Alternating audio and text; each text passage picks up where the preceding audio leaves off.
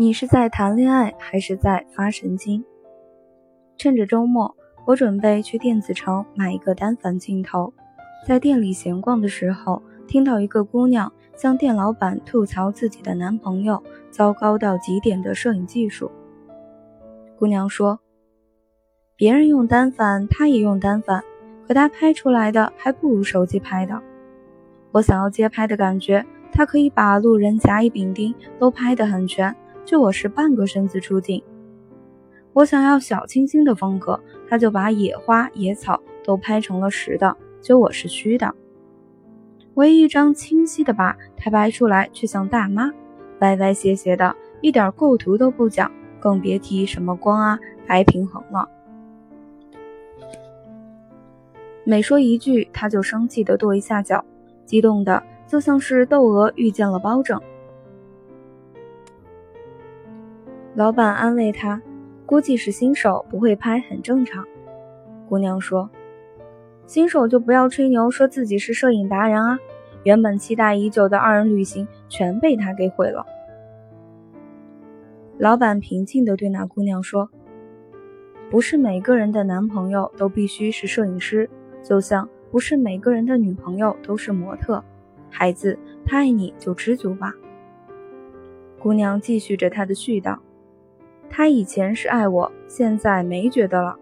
以前出门总会想方设法的逗我开心，找美食，找好玩的去处，说开心的段子。现在只是敷衍我，不是在玩手机就是沉默。还有加班的时候总不回我消息，以前每次都是秒回。没等他说完，老板说有顾客，便走开了。我真想多管闲事的插句嘴，不是他越爱越少，而是你在爱里越要越多。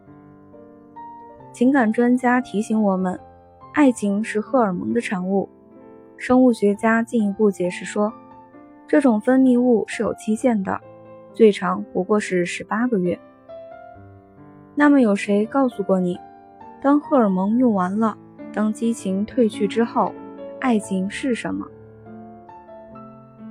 悲观的答案是：是怨声载道，是互相抬杠，是撕去了所有的面纱、光环、装饰之后看到的另一个赤裸裸的躯体，是拿去情感、学识、教养之后看到的另一只穿衣服的猴子。而积极的答案是：是两个互相迁就的灵魂，在同一个时空里交换见识、分享观点。是两个独立精神的换位思考与推己及人，是两种不同人格的自我克制与迁就。要我说，爱情是上天的某种恩惠，你应该感谢，在这个自顾不暇的年代，尚有幸同行。那么你呢？陪着你的时候，你总是摆出一副你快点来讨好我的姿态。谁愿意爱你到老？跟你聊天的时候，就像是在做阅读理解。谁乐意陪你聊？问你想要什么，你气鼓鼓的觉得别人不真诚，要不就是赌气给出两个字随便。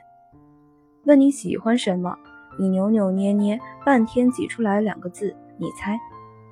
这些问题的难度无异于你在心里放了一千多只羊，然后让他找出你心仪的那一只。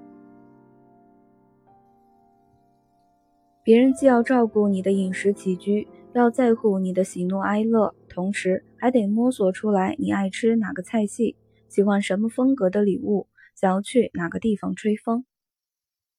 比这些更可怕的是，你自己都不知道自己喜欢什么，想要什么。就像你不知道你心里的那一千只羊哪只是自己中意的一样。于是你今天说喜欢有角的羊。明天说喜欢毛很长的羊，后天说喜欢跑得快的羊，大后天说喜欢长得肥的羊。最终，你的答案是我喜欢那只有角、毛长、跑得快、长得肥的。在你的眼里，恋人永远都有问题，不是这里就是那里，反正永远不会是你想要的样子。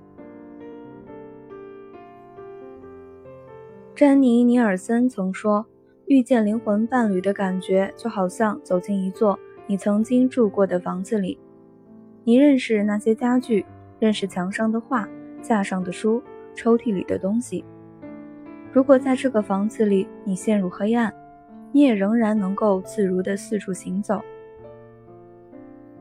可如果遇到的是假灵魂伴侣，那就刺激了。那情形就像是……”你被绑住了双手，蒙上了眼睛，然后推进种满巨型仙人掌的迷宫里。周围的广播在不断的提醒你：只要你足够勇敢，足够有耐心，你一定能找到出口的。末了，他补上一句关心的话：“亲爱的，祝你好运。”偏偏最重要的那句“后果自负”，他只字不提。